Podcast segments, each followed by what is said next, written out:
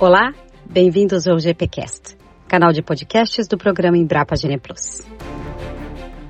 A avaliação genética genômica ainda desperta muitas dúvidas entre criadores, técnicos e todos os envolvidos no processo de seleção e melhoramento. Por isso mesmo, fizemos questão de abrir a temporada de 2024 do GPcast com este tema, trazendo neste episódio o executivo de contas da Neogen do Brasil, Wexley Souza, zootecnista e mestre em melhoramento genético, Wexley aqui fala sobre a ferramenta que vem ajudando programas de melhoramento e criadores a tomarem decisões de seleção de uma forma mais acertada, contribuindo para uma pecuária de corte cada vez mais eficiente e produtiva. Quem conversa com ele é o coordenador do GenePlus, Mauri Dorta. Confira agora. Zootecnista, mestre em ciências e melhoramento genético animal pela Universidade de São Paulo, a famosa USP, você já passou pela DSM, pela CRV, pela Jacarezinho e está hoje na Neogen, onde você é executivo de contas da Neogen do Brasil. O Exley Souza, seja muito bem-vindo. E, e, na verdade, a primeira pergunta que eu preciso te dizer é o seguinte: de onde é que vem esse nome? Porque comum não é, e eu mesmo só conheço, só conheço você. Seja bem-vindo, Exley. Obrigado, Mauri. É, esse nome ele é uma mistura de pai mineiro com espírito de goiano, aí sai esses nomes criativos assim. E cara fanático por futebol, com a esperança do filho ser um grande campeão brasileiro, só ficou é. na vontade, né? E o nome complicado, porque o resto não tem nada. Mas não é assim que a turma te chama, né? Não, para evitar esse sofrimento, né, essa, essa luta diária aí de, de pronunciar esse nome difícil, a turma chama de X, e aí eu brinco que eu respondo até mais rápido, né? Porque não tem complicador, não tem trava-língua. Então, é o jeito mais fácil a gente Bom, interagir. Então, para ficar mais fácil para mim e para quem está ouvindo, eu vou te chamar de X até o final. Primeira coisa, você, você é zootecnista formado na USP. O que, que te levou para a zootecnia? Você, você falou que você é filho de pai mineiro com goiano, então você tem uma raiz no campo, é isso? Exatamente. Né? Criado em, em fazenda, em sítio, meus avós trabalharam muitos anos com agricultura, com pecuária. E a minha infância foi permeada disso, né? E, e, quando eu fui tomar a decisão do que fazer, eu comecei a trabalhar muito cedo, fui trabalhar em área da saúde. Então, fui fazer uma faculdade na área da saúde inicialmente, eu sou enfermeiro de formação também, e quando eu comecei a atuar na área da saúde, né, em urgência, emergência, em unidade fechada com hemodiálise, uhum. eu me deparei com uma situação que eu falei, puxa, eu gosto disso aqui, mas eu não me via mais no futuro atuando naquela área. Então fui resgatar realmente o que que, o que, que me brilhava os olhos, o que que me motivava, o que que me, me trazia para vida, né? A alegria é. de estar fazendo, de cumprindo a missão.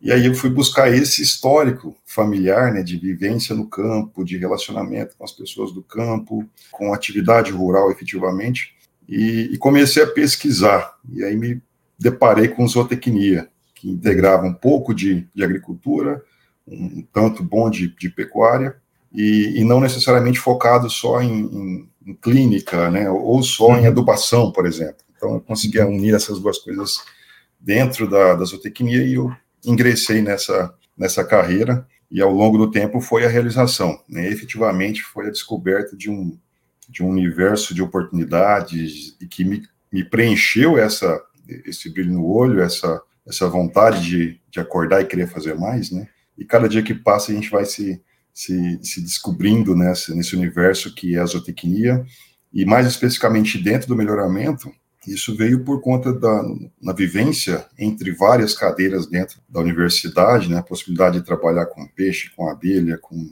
com suínos, com aves, mas uhum. desde o primeiro ano da faculdade eu fui muito focado em, em bovinos de, de corte e leite e a partir do segundo ano, direcionando mais para gado de, de corte, atuando em nutrição, e surgiu a oportunidade de estagiar com um grupo de melhoramento do, do professor Joanir Heller com o professor José Bento Ferraz, uhum. e a partir daquela experiência, a gente começou a trabalhar no segundo ano, eu fui até, até hoje praticamente, nós somos parceiros, né, e comecei a, a trilhar esse caminho dentro do melhoramento. E as experiências que vieram após a formação, na CRV, depois na Agropecuária Jacarezinho, todas me direcionaram cada vez mais para o melhoramento efetivamente, né? E aí, a partir dessas experiências, surgiu a necessidade de aprofundar um pouco mais os estudos dentro da área da genômica, que é uma contribuição dentro desse universo do melhoramento.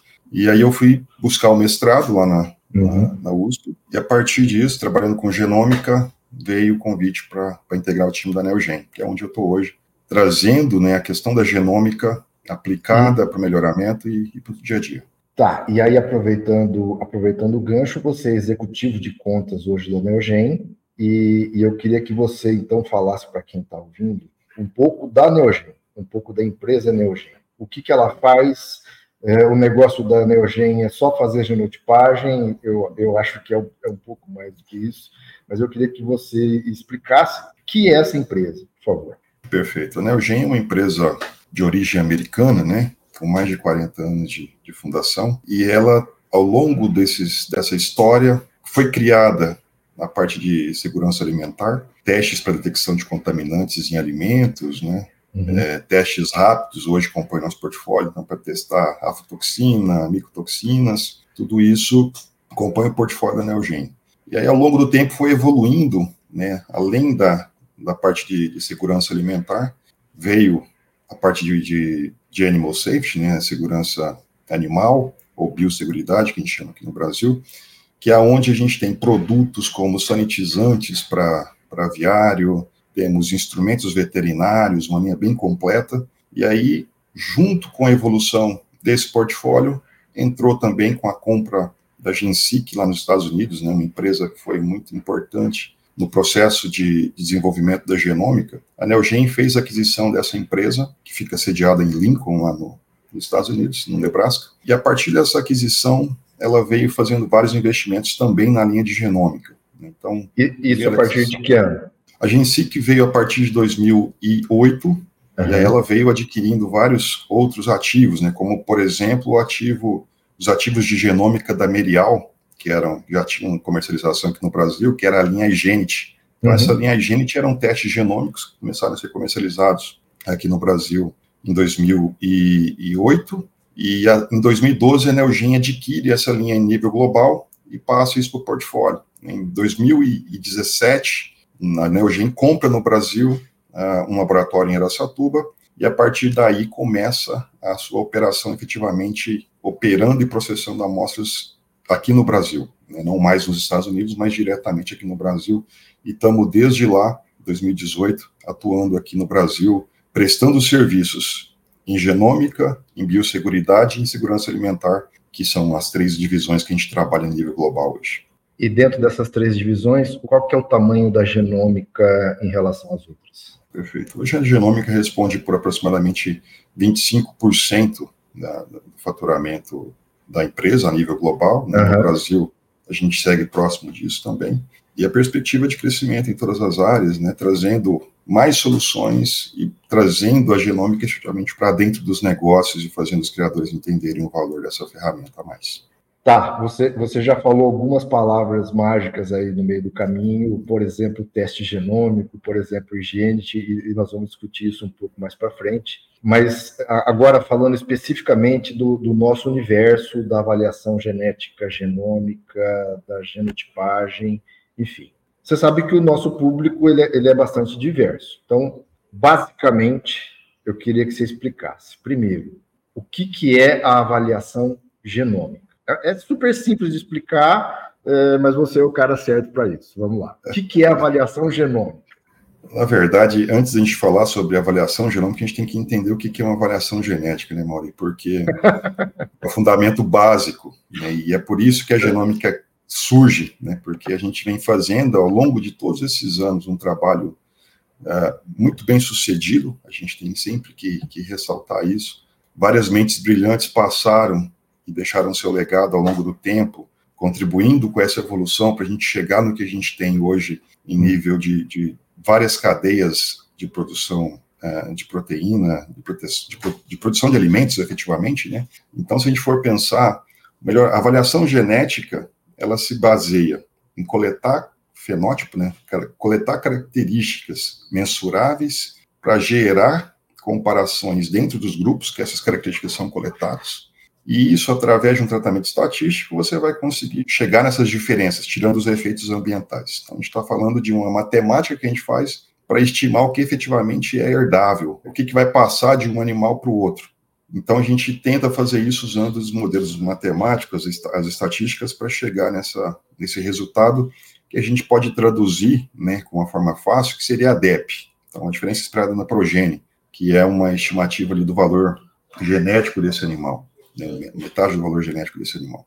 E aí, consequentemente, quando a gente tem isso muito bem feito, a gente fez todo esse avanço genético que tem em várias cadeias, então, na avicultura, é. na suíno e no bovino. E, e Exatamente. E isso funcionou sozinho por um bom e tempo. E, e, funciona ainda por um, eh, já há bastante tempo, é, é, sem a genômica. Então, Exato. só, só, só para pontuar, a avaliação genética por si só, dessa forma como você disse, ela funciona para estimar o valor genético dos animais, estimar o que eles são capazes de, de transmitir para os seus filhos, e a partir daí as decisões de melhoramento, de seleção são tomadas. Pronto. Quando que entra a genômica nessa história?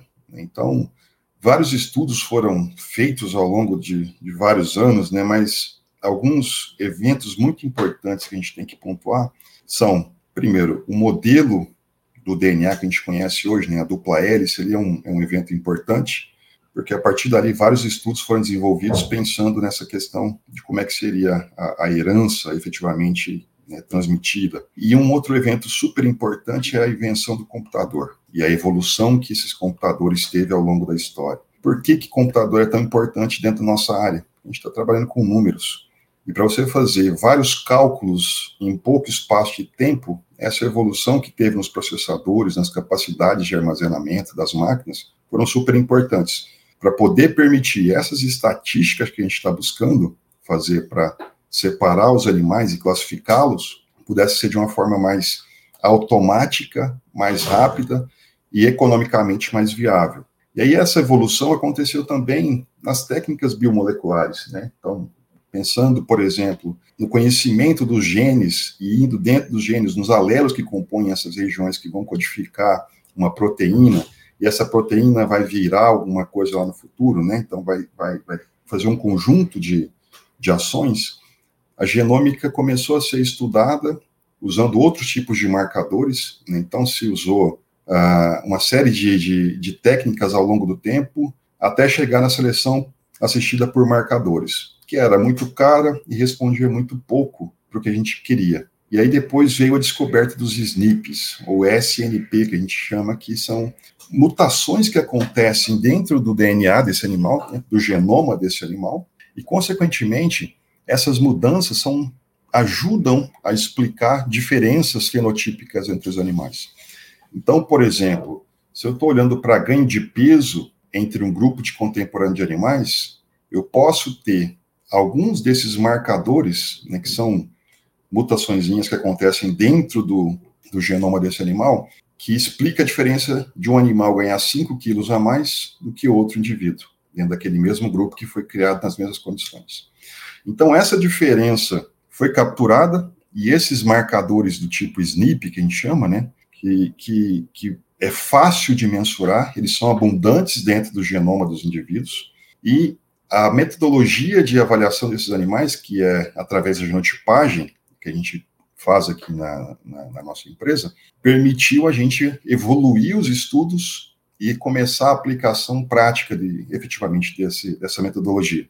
Então, a partir de 2008, no gado leiteiro, começou-se a fazer o que a gente chama de seleção genômica, que aí eu uso todo esse conhecimento da avaliação genética tradicional, que a gente pode chamar assim, que eu estou utilizando pedigree, informações fenotípicas desses animais, né, para gerar um modelo e poder calcular as DEPs, e aí eu passo a ter mais uma fonte de informação, que é a informação desses marcadores moleculares, do tipo SNP, né, que está dentro, é mais uma fonte de informação do genoma, do genoma desse indivíduo, que é o que a gente chama de genômica. Né? Então, estudo do genoma de um indivíduo, que a gente faz isso através do genótipo dele. Então, esse genótipo entra dentro da composição, junto com pedigree, com dados fenotípicos, com informação de progênie, para compor uma avaliação genômica. Ou seja, a gente aumenta uma fonte de informação no nosso modelo, para aumentar a, a, a nossa capacidade preditiva do potencial produtivo daquele animal. Então, se eu estou falando que eu estou pondo uma fonte a mais de informação, eu estou aumentando a possibilidade de eu acertar o que eu estou predizendo daquela DEP. E pensando que um animal jovem, ele não tem dado de progênie, e muitas vezes não tem dado fenotípico, né, ele não chegou na idade para coletar uma informação, vou ter só apenas dados de pedigree e o genótipo, se eu junto essas duas informações, eu consigo já gerar uma informação com mais qualidade, com mais assertividade, ou, ou seja, melhorando, né, mais um termo que a gente utiliza, melhorando a acurácia dessa predição, então dessa inferência que eu estou fazendo, que aquele valor que eu estou estimando, que aquele animal tem de potencial produtivo, realmente vai se confirmar no futuro. Ou seja, nós temos algo que é complementar à avaliação genética tradicional. A avaliação genética tradicional trabalha com pedigree, com fenótipo, que mais? E dado de progênio. E dado de progênio, é, fenótipo do animal, pedigree, dado de progênio isso. do animal. E a genômica é, vem complementar a isso. Exatamente. Você mencionou os SNPs, os SNPs são, são marcadores que tem ao longo do, do DNA do animal, e esses marcadores estão associados a características de produção, e isso entra tudo na estatística matemática da avaliação genética, ela vira avaliação genética genômica, e a gente tem uma informação melhor do que a gente tinha anteriormente sem a genômica. Tirei 10 ou não? Basicamente, sim. Vou te dar um 9,5. Porque só faltou. só faltou comentar aqui. O grande é. benefício dessa avaliação genômica, ela tá para esse animal jovem. Então, uh, quando eu tenho um animal com progenie, ou seja, seja um macho, seja uma fêmea, eu já tenho muito certo o que, que esse animal pode produzir. Se eu tenho uma fêmea com quatro partos, eu já é. tenho uma noção se ela é boa de leite, se ela é uma boa mãe, se ela emprenha né, precocemente dentro da estação. Então, essas informações elas, elas já estão muito bem consolidadas. Se eu tenho um touro com 50 filhos, 100 filhos, ele já está aprovado, já sei o perfil de produção desse animal. No entanto, quando eu estou olhando para um animal de desmama, por exemplo, eu só tenho informação dele, eventualmente um peso ao nascer. Se eu pesei na desmama, eu vou ter esse peso à desmama e vou conseguir estimar ali o, o, efeito materno para a mãe desse produto e para o pai também. Então, a quantidade de informação que eu tenho disponível para predizer outras características para um animal jovem, por exemplo, qual é a stability de, desse animal, seja uma fêmea ou seja um macho, uh, características de carcaça, que eu precisaria bater esse animal para avaliar efetivamente, a, né? A partir a dele é impossível e, e muito menos progênie dele. Então, Ainda. nesse sentido, aí que está o benefício e o valor da genômica. Por isso que ela tem crescido tanto porque eu consigo, para esse animal jovem, usando a avaliação genética tradicional, onde eu estou considerando o pedigree dele e eventualmente alguma informação fenotípica, eu agregando o genótipo desse indivíduo dentro dessa avaliação, eu consigo estimar outras características para esse animal que está ali no pé da vaca ainda. Então, isso permitiu, nos permite, na verdade, ter uma, um, uma visão melhor e conseguir separar de forma mais assertiva quem que é aquele melhor grupo de animais daquele pior grupo de animais. Então, quando a gente consegue fazer esses, essa separação de forma mais objetiva, de forma um pouco mais segura, a gente está começando a falar a língua do pecuarista, que é a língua econômica. Então, se eu começo a separar animais que têm baixo potencial produtivo daqueles que têm alto potencial produtivo, a gente está começando efetivamente a entregar resultado para o nosso criador, que é impacto econômico. Né? Então, a gente busca, com a avaliação genética, separar principalmente os melhores dos piores, e, consequentemente, alinhados ao nosso objetivo de seleção. Então, se eu tenho a possibilidade de escolher melhor aqueles indivíduos que se adequam melhor ao meu sistema de produção, retirar precocemente aqueles animais que tendem a, a não contribuir com esse meu, meu objetivo, a gente está começando a fazer o ganho genético e fazer também uma economia uh, dentro desse sistema de produção.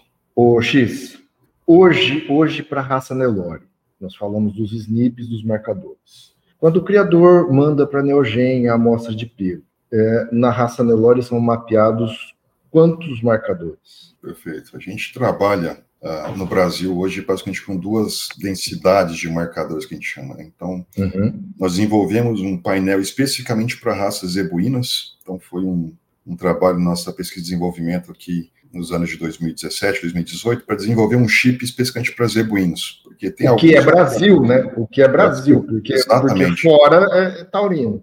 É. Então a gente tem uma demanda, um mercado que é praticamente zebuíno, mas a gente uhum. utilizava uma ferramenta que era desenvolvida para taurinos. Né? Então isso gerou uma necessidade de a gente trabalhar com um painel. Né? O painel que eu falo é, é a plataforma que a gente vai rodar o DNA desse animal e vai gerar o genótipo especificamente para raças zebuínas, que é um painel com 50 mil marcadores, ou a gente chama de 50K. Então, esse 50K é uma plataforma que eu vou rastrear aproximadamente 50 mil pontos distribuídos ao longo de todo o DNA desse animal. Então, se a gente for pensar para zebuínos, 50 mil marcadores, e para as raças taurinas, que a gente também atende aqui no Brasil, né? Então, uhum. pensando nos animais uh, Angus, Braford, Brancos. Inclusive, nós temos uma avaliação genômica para Senepol, nós temos uma avaliação Senepol. genômica para Canchim, eh, nós estamos eh, em processo de para avaliação do Santa Gertrudes, então todas essas raças estão usando o chip para taurinos, que são quantos que mil marcadores? 100 mil marcadores. 100 mil. Tá. Isso. Então, já expliquei um pouco da diferença. Né? Então, tem alguns marcadores que são comuns entre os dois painéis, o 50K e o 100K, mas tem vários marcadores que são específicos para zebuínos e outros são específicos para os taurinos. Então, por isso que a gente trabalha com essas duas plataformas aqui no Brasil, com um resultado muito bom, pensando dentro do, do nível de informação, né, que a gente trabalha com o nível de informação que cada marcador traz, porque as características que a gente está buscando estimar dentro dos programas de avaliação são características que a gente chama de poligênicas. E por que, que elas são poligênicas? Então, se eu estou falando de um peso, se eu estou falando de características de carcaça, se eu estou falando de características maternais, são várias regiões dos diferentes cromossomos desse animal que vai contribuir um pouquinho, cada regiãozinha, para gerar aquela DEP ou aquele valor para cada animal. Uhum. Então, se eu tenho um, um, valor de habilidade materna lá de 5, Vai ter isso, um pouquinho isso, de cada canto. Isso porque, na prática, a característica em si ela é regulada por uma infinidade de genes e não Exatamente. por um ou dois pares de genes isoladamente. Então, é, é, é, fácil, é fácil de imaginar que o peso a desmama de um animal ele não é regulado por um ou dois pares de genes, ele é regulado Exato. por uma infinidade de genes que estão associados e, e, e daí os marcadores também funcionam da mesma forma. Isso, por isso a necessidade a gente ter que, que rastrear o genoma todo, né, o genótipo. Uhum. O genótipo é uma leitura completa do genoma para conseguir chegar o mais próximo possível ou na região exatamente que, que faz a, expressão dessa característica. Então, por isso que trabalhando com essa densidade grande de marcadores aí. Falando sobre relatório, sobre, sobre entrega, na verdade, o criador, quando ele manda genotipar algum animal, o relatório que ele, que ele recebe da Neogen, é, para ele não é nada informativo. Ele pensando em avaliação, na verdade. pensando, pensando em avaliação genética genômica, não. Essa informação, essa informação vai aparecer aonde? Exato. Isso é um ponto super importante a gente enfatizar, Mário, pelo seguinte: a, a Neogen pensando nos criadores que estão dentro de um programa de avaliação genética, uhum. qual que é o relatório mais importante para esse criador? É o relatório que o programa gera para esse criador. Por quê? Ali, dentro da estrutura desse, desse relatório, está todas as informações da fazenda desse criador, os grupos de contemporâneos que estão dentro da avaliação que ele está fazendo, toda a informação de pedigree está ali dentro. Então, a Neogen funciona, nesses casos, como um prestador de serviço de genotipagem. Então, o criador manda para o nosso laboratório uma amostra biológica, né, principalmente a gente trabalha aqui no Brasil com pelo, então ele manda o cartãozinho com, com os pelos, com bulbo, tem que ter o bulbo para fazer a avaliação. Nós vamos falar disso. a gente roda a, a extração desse DNA, uhum. gera o genótipo, mas esse genótipo ele não é interpretado pela Neogen uhum. diretamente para o criador. Então, quem vai fazer essa interpretação? Onde está a biblioteca para interpretar cada uma das letrinhas que sai desse relatório. Como eu falei, Pensando para um, um animal zebuíno, são 50 mil marcadores.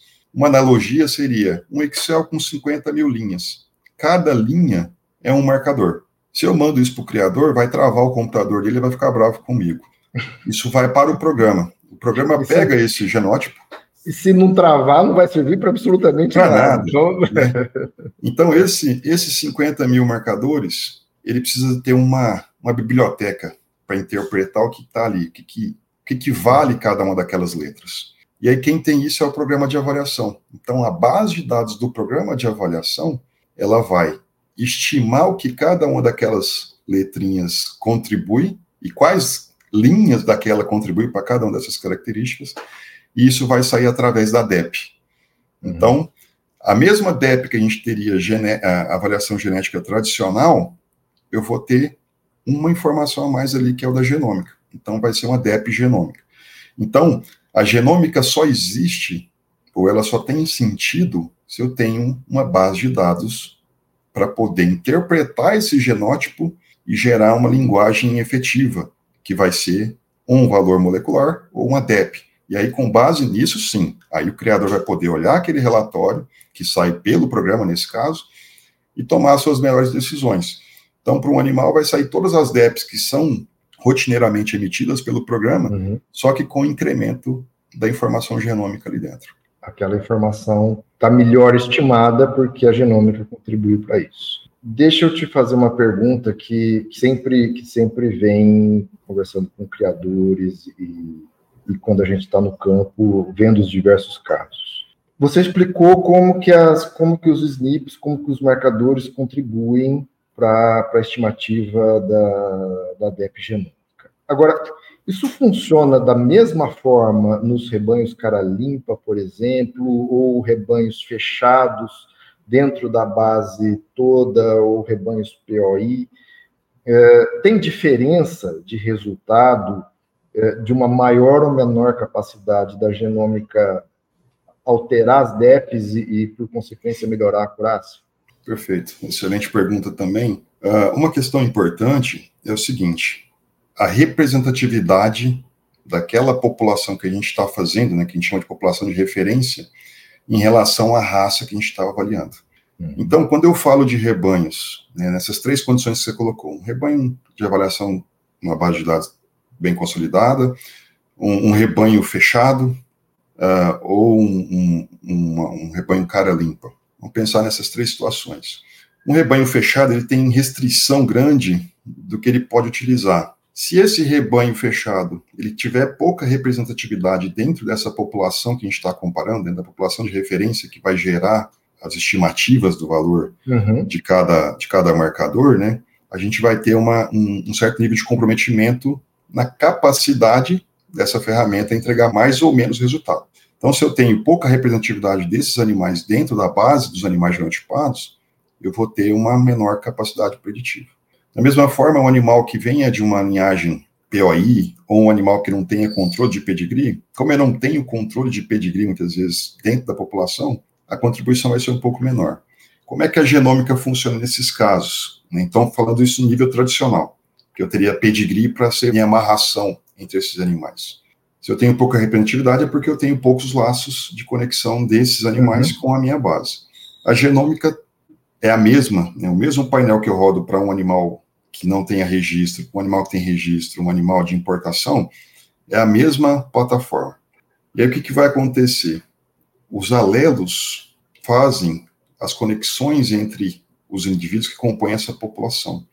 Então, por conta desses, desses a gente pode chamar de laços genéticos, né? Então, com pedacinhos que vêm de, de gerações anteriores, que conectaram esses animais no passado, podem ser utilizadas para gerar essa conexão. Então, eu posso através de uma avaliação né, de um genótipo de um animal que não tenho histórico nenhum dele, dentro de uma base de dados boa, eu posso gerar uma predição para ele também. Então, isso se torna muito importante, citando o exemplo do GenePlus, que trabalha também com, com um programa de avaliação de animais de corte. Esses animais eu não tenho controle de pedigree, mas eu posso muito bem, a partir de uma avaliação genômica, após a classificação de um animal, né, faço toda a uhum. classificação das vacas, para mim gerar um acasalamento mais otimizado para essas fêmeas, gerar uma informação genômica para compor a avaliação dela e poder fazer um acasalamento mais direcionado, mesmo sem ter informação nenhuma de pedigree. Então, nesses casos, o valor da genômica entra muito bem por poder permitir eu gerar DEP para um animal que não tem controle nenhum, não tem histórico nenhum dele, mas eu posso já a partir disso já gerar uma, uma informação com nível de acurácia menor, mas que já me dá um norte, permite eu fazer um acasalamento mais otimizado para esse animal. É como se esses marcadores contassem um pouco qual é o pedigree sem a gente saber qual é o pedigree, é isso? Exatamente. Além disso, permitindo eu estimar melhor também uh, o nível de endogamia de cada animal.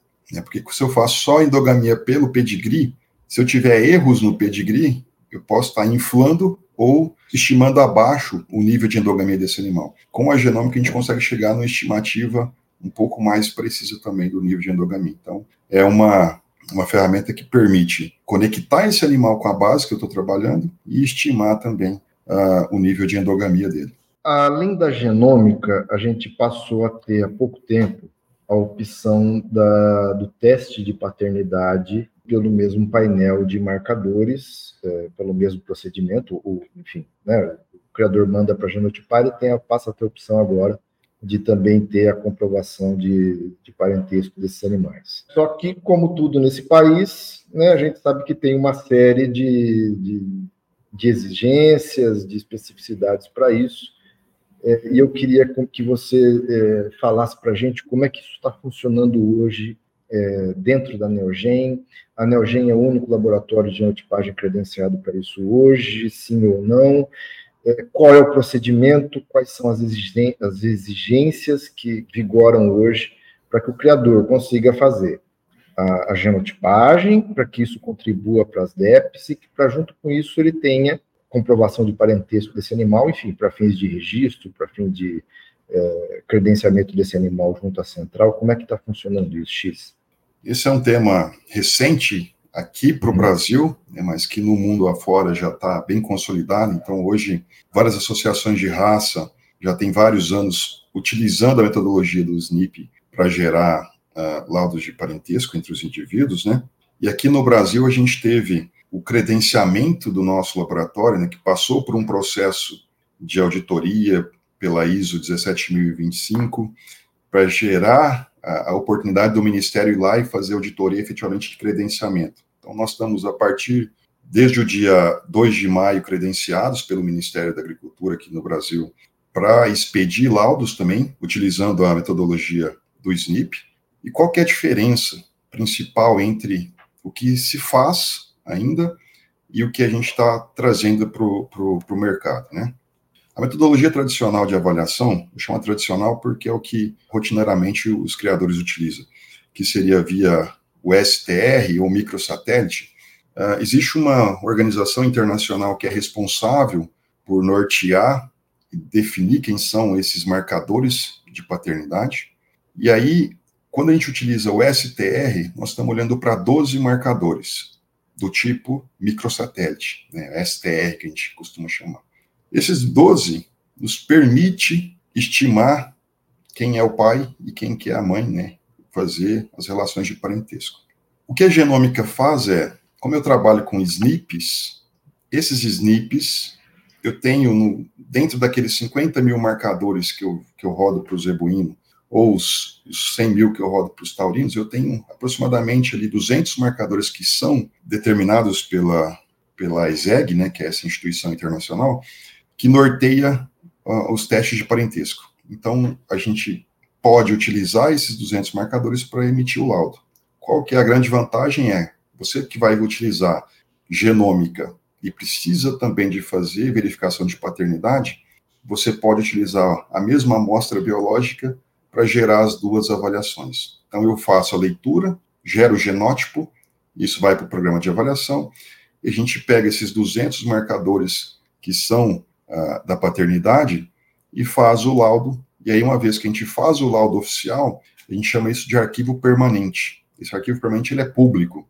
Hoje, a Neogen é a única credenciada dentro da metodologia para fornecer o serviço de SNP mas que no futuro tenhamos outros laboratórios fornecendo pela mesma metodologia, se entrou um animal que foi genotipado e teve o arquivo permanente publicado, esse arquivo fica disponível para a rede de laboratórios credenciados. Então, eu consigo aproveitar o, o resultado e gerar para um, um, criador. Qual que é a, a grande restrição que existe? A gente não consegue aproveitar os laudos que foram emitidos em STR. Então, todos os, os animais que foram gerados, arquivos permanentes em microsatélite, não é possível fazer uma mudança desses 12 microsatélites para os 200 SNPs, porque são marcadores diferentes. Então, não tem como intercambiar de SNP para STR e nem de STR para SNP. Então, eu não consigo aproveitar. E aí, a gente também precisa regenotipar aqueles indivíduos que foram genotipados antes do credenciamento. A gente não pôde, né, até o momento, não, não estamos autorizados a utilizar os genótipos que foram processados antes do credenciamento. Então, precisamos regenotipar os animais para gerar o arquivo permanente e, a partir disso, poder, a partir de então, gerar os laudos de paternidade. É, então, vamos lá. O criador quer fazer a paternidade e a genômica de um animal que ele vai enviar hoje para Neogen. Esse animal é filho de um touro de central, que não foi genotipado recentemente, que já tinha sido genotipado há dois anos atrás, é, com uma vaca na fazenda que ele não tem genotipagem. Qual é o procedimento? Eu preciso que o pai seja genotipado após o credenciamento, então após 2 de maio. Então eu tenho que ter o arquivo permanente desse touro após o credenciamento, então tem que ser genotipado novamente para ter o arquivo permanente. A vaca se for um produto que eu preciso confirmar pai e mãe, aí eu preciso também ter essa vaca genotipada para conseguir gerar o arquivo permanente dela, e o produto também ser genotipado para ter o arquivo permanente. Ou seja, eu preciso de que todos os, os animais tenham sido genotipados após 2 de maio de 2023 e tenham seus arquivos permanentes disponíveis. Arquivo permanente é os 200 marcadores publicados. Então, eu tenho que ter um laudo dos 200 marcadores de cada um desses animais, do touro, da mãe e o produto para poder fazer a verificação e, a partir da confirmação, emitir o laudo para ele. Mas para todo animal que foi genotipado após 2 de maio, é possível, pela genotipagem, puxar os 200 marcadores que são utilizados para paternidade, é isso? Isso. Não é automático, eu preciso de ter que se faça um processo, né, tem uma solicitação formal, então temos uhum. alguns documentos oficiais que precisam ser preenchidos, solicitando esse arquivo permanente, e uma vez que foi feita essa solicitação, aí eu vou poder utilizar essa informação. Então, aqueles animais, mesmo aqueles que foram genotipados após 2 de maio, é necessário fazer uma solicitação formal do arquivo permanente desse indivíduo, para uso tá. ou agora ou futuro disso. Porque a gente tem uma série de, de, de regras que, que, norteiam né, o trabalho do parentesco, né, da verificação de parentesco junto ao Ministério, que nos obrigam a fazer todo o controle de quem coletou essa amostra, de qual data foi coletada essa amostra, qual tipo de amostra que foi enviado, e a assinatura do, do, responsável por esse procedimento. Então, tudo isso entra dentro do processo de solicitação do arquivo permanente, para aí, a partir disso, a gente poder emitir laudos. Então, todo esse processo é necessário, visto que uhum. é um documento que tem, tem teor oficial, e a gente precisa fazer toda essa documentação para seguir a, a normativa do Ministério da Agricultura. Agora, em, em, termos de custo, por exemplo, eh, se o, o, criador, nesse caso, dele querer a paternidade, de um touro que já tenha sido genotipado há dois anos, ou antes do, do 2 de maio. É, ele vai, ter ele vai ter que pagar essa genotipagem. Como é, como é que está essa política de custo é, da, da Neogen em relação a isso? É, tem havido algum incentivo, algum benefício? Como, como é que é, tá a gente tem nós temos conversado com, com várias instituições, né, junto com a BCZ, mesmo com o GeniPlus, né, os, os, programas de avaliação como um todo, que uhum. fizeram seus investimentos para ter os seus animais genotipados, já fizeram investimento. Então, a gente tem feito um esforço junto com todos esses entes para conseguirmos alguma evolução junto ao Ministério. Mas, enquanto isso, a gente também tem é, buscado fomentar junto aos nossos parceiros aí, quem está disposto a a começar a rodar a avaliação já de forma utilizando os resultados da genômica, a gente tem buscado fazer algumas condições comerciais também para viabilizar isso junto aos criadores e junto aos programas de avaliação, seja com política comercial uh, ou pedindo também a, a, participação das centrais, que tem contribuído muito no processo de envio de amostras de alguns touros importantes para a gente poder genotipar. Então, a gente tem feito essas duas frentes, trabalhando junto com as, as organizações para viabilizar junto ao Ministério alguma decisão no sentido de aproveitar o que já foi feito, e junto aos criadores e às centrais para viabilizar a gente já começar a regenotipar esses animais, para termos o maior número de animais de central dentro do arquivo permanente, e as condições para as vacas que foram genotipadas e precisam do arquivo permanente, a gente também tem feito condições comerciais diferenciadas para viabilizar esse processo e termos essa comodidade de fazer as duas avaliações em, em uma amostra só. E dentro da Neogen, você é a pessoa a ser procurada para isso? Como é que como é que o criador, com quem que o criador deve entrar em contato? Como é que ele pode fazer? Pode ser, eu sou um, um dos responsáveis por isso. Nós temos uma equipe comercial aí espalhada, temos um representante no Paraná que atende todo o Brasil também, temos um representante em Minas, temos o, o Pedro Clécio, que é o nosso representante no corte no Pará, que é uma pessoa também que pode ser consultada. Então, nós estamos com a equipe toda, nossa equipe de suporte interno também, que está apta a esclarecer essas, essas dúvidas, que são muitas nesse primeiro momento, né, para ter a maior possibilidade de gerar uma informação com mais segurança para o criador e ele poder tomar a decisão se já começa a fazer as suas verificações de paternidade via genômica ou se aguarda um pouco mais, aumentar o número de arquivo permanente, ou se já começa a trabalhar nessa nessa linha é, uma vez o, por o, que, o que dói o coração é ter que mandar duas amostras para uma coisa que uma amostra só resolve. Isso, é, além isso, da comodidade, isso, né, Mauri? A, a, uhum. a, gente tem a comodidade de poder fazer isso em uma amostra só, com um nível de segurança maior também, porque quando claro. a gente aumenta o número de marcadores, eu também tenho a possibilidade de gerar um, um laudo com mais consistência. Então, isso uhum. é um uhum. diferencial também que, que essa metodologia que começa a ser implementada no Brasil entrega né, um diferencial a mais aí para os criadores terem na mente, né? Porque a gente verifica muito muitos casos de realizar o teste, não ser compatível, e aí manda uma nova amostra e aí dá compatível. Né? Na genômica, isso a gente não tem isso, né? Ou ele dá compatível ou ele é incompatível. E aí o programa consegue também ajudar nessa identificação dos possíveis pais. Então, é um, é um processo que vai gerar mais qualidade nas estimativas de parentesco. Para a gente ir caminhando para o final, é, eu quero voltar num, num ponto básico, é, que é exatamente o, o, envio das amostras. Então, eu queria que você falasse um pouco sobre os cuidados para envio, é, se tem jeito certo, que amostra que pode ser enviada pode enviar em envelope de carta, em saquinho de geladinho, como é que, como que é a melhor forma de se fazer isso hoje, X?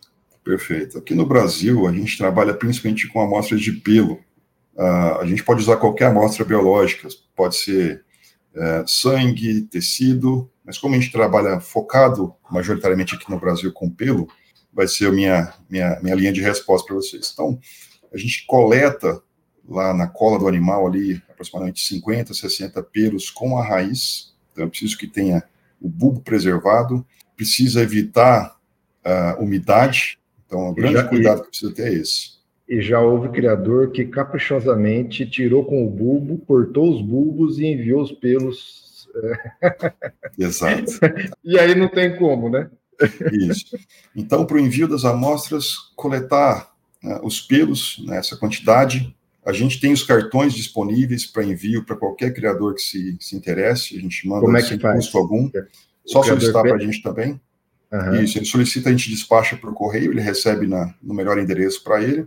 E, ele e o quanto que, quanto que é melhor, melhor mandar nesse cartãozinho específico eh, ou em relação ao envelope, por exemplo, que é o que se faz normalmente? É, a diferença é que quando esse envelope chega, principalmente envelopes coloridos, né, tem várias pessoas que são muito caprichosas, eu reconheço uhum. isso, mas para nós, a melhor forma que tem, se for enviar envelope, envelope branco sem tinta nenhuma. Porque toda tinta que tenha, envelope amarelo, envelope lilás, envelope verde, cor de rosa, isso vai gerar a necessidade de eu transferir isso para o meu cartão. Então, quando você manda no envelope branco, você diminui a chance de contaminar essa amostra por conta da tinta que tem no envelope. Por isso, a nossa recomendação de solicitar o nosso envelope ou mandar envelope branco sem tinta nenhuma.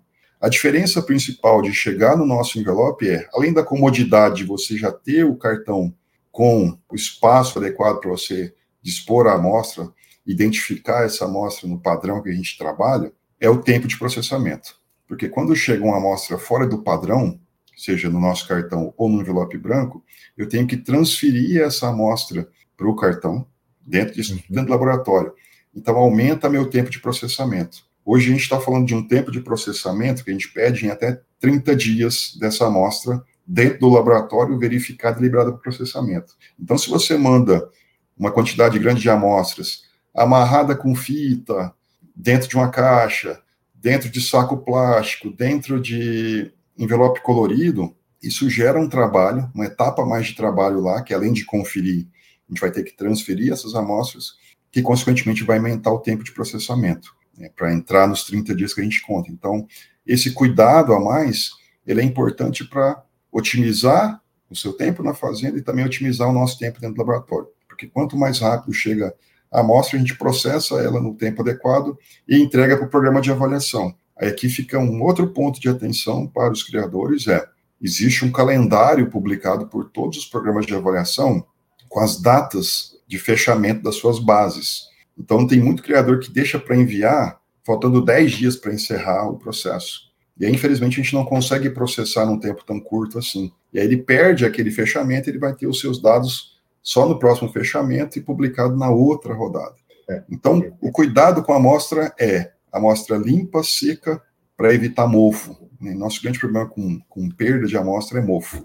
Então, se o criador tem esses cuidados e envia no envelope adequado, a gente consegue atender num prazo adequado, com um nível de perda baixíssimo, que é o que a gente tem verificado utilizando o pelo, a gente tem um nível de, de perda de amostra menor que 1%, né, de falha de leitura, menor que 1%. Normalmente, quando acontece, é por algum erro, ou não enviou bulbo, ou não enviou a quantidade suficiente, ou essa amostra ficou muito tempo guardada com umidade e o material se deteriorou, mofou, a gente não consegue aproveitar. Então, são esses cuidados básicos para a gente conseguir gerar um resultado com maior qualidade maior, menor tempo de, de processamento. Para a gente fechar, é, eu queria que, te fazer uma pergunta é, sobre, sobre o futuro, que na verdade a, a genômica já é uma realidade do presente hoje muito forte, cresceu muito no gado de corte, no leite ela já era imensa, é, suínos e aves então nem se fala. E, mas a pecuária de corte hoje ela já, já se tornou uma realidade muito forte. Mas tudo melhora. Qual é o foco hoje da, da Neogen em termos de produto para a evolução dessa ferramenta? Chips com maior densidade, uma outra gama ou uma nova gama de, de marcadores específicos? É, como é que isso está em termos de desenvolvimento? Hoje, o nosso grande esforço, Maurício, sendo bem objetivo na resposta, é gerar valor dentro do que a gente entrega para o criador. Né? Então, o criador entender como é que funciona a genômica e, com base nisso, ele poder pegar um resultado de uma avaliação genética que ele recebe via programa e poder tomar a melhor decisão, seja de acasalar melhor animal, descartar um animal. Então, esse é o nosso. A gente tem fomentado muito essa parte muito básica uhum. do criador enxergar valor na ferramenta. E, de outro lado, existem várias técnicas a nível de, de desenvolvimento, que a gente tem já nível comercial, inclusive, que seria de sequenciamento, né? No entanto, hoje é uma aplicação um pouco mais restrita à pesquisa, que aí você aumenta muito a densidade de marcadores para rastrear o genoma, e, consequentemente, você precisa de ter uma estrutura computacional muito maior para processar e, a partir daquele número muito grande de informação, gerar alguma coisa aplicada. Hoje, o nosso grande foco é trabalhar dentro dos painéis de média densidade, aí, com 50 mil, 100 mil marcadores, e junto com os programas de avaliação, para poder trazer as demandas que vocês têm dentro do campo. Então, por exemplo, condições genéticas que a gente não explora no Brasil, praticamente nenhuma ainda, e, e em outros países já é comum você ver é, o uso da genômica para estimar isso para para os animais que estão em avaliação. Então, a gente tem buscado fomentar isso junto aos parceiros, condições genéticas, saúde, porque são pontos que a gente enxerga como muito valora, valorosos ainda para o nosso rebanho, que a gente não tem essas características. Elas são coletadas, estão dentro dos bancos de dados, e a gente ainda não conseguiu chegar nos marcadores e customizar os painéis de acordo com a demanda dos programas. Então, a gente tem buscado ter um, um pouco mais de parceria e fomentado também os, os programas para trazer essas demandas, usar os seus bancos de dados para a gente poder evoluir com, com características que sejam pertinentes para responder às suas necessidades diárias né, dentro do, do, dos programas de avaliação. Então, hoje, nosso foco é tá mais perto, tá mais no campo, tá junto com quem busca uh, usar uma ferramenta que pode incrementar os seus, os seus ganhos, mas que precisa ser levada como uma ferramenta complementar e que precisa ter tomada de decisão uma vez que seja aplicada ela. E, e, sobre estar junto, e sobre fomentar, e sobre esclarecer o uso, a gente já teve ao longo desse ano juntos em uma infinidade de eventos, porque isso também é algo que a gente faz muito, é, e, e, não por acaso, exatamente porque a gente tem que estar junto do Criador, e é, uma, é um processo constante, a gente não pode esquecer nunca de, de comunicar o que a gente está fazendo, de mostrar o valor das coisas, é, e de como isso de fato pode, pode trazer benefício para ele. É isso que nós queremos. E, e, eu sou testemunho disso que você está dizendo, porque ao longo desse ano, eu, eu não sei precisar quantas vezes, X, mas foram várias. Em vários eventos a gente estava lá juntos fazendo isso. Então, fico muito feliz de você mencionar isso. Te agradeço, te agradeço demais pelo seu tempo. Acho que foi, foi, foi muito importante trazer você aqui. Esse é o primeiro GPcast de 2024 abrindo a temporada e abrindo a temporada em grande estilo. Obrigado, X. Obrigado, Mauri. Um grande prazer estar aqui né, na nossa missão de levar informação de qualidade, levar informação para o amigo pecuarista ter melhor noção do rebanho que ele tem na mão e poder fazer disso uma máquina efetiva de produção de renda, de, de, de melhoria genética ao longo dos anos. Então, muito feliz de estar aqui com você. Muito obrigado pela parceria do ano passado e certamente 2024 vai ser um ano de muito mais aí para de muito mais estrada e, e, entrega nossa aí no campo levando informação. É isso aí. Obrigado a você, obrigado a todos que ficaram com a gente até aqui. É, um grande abraço, fiquem com Deus e até a próxima.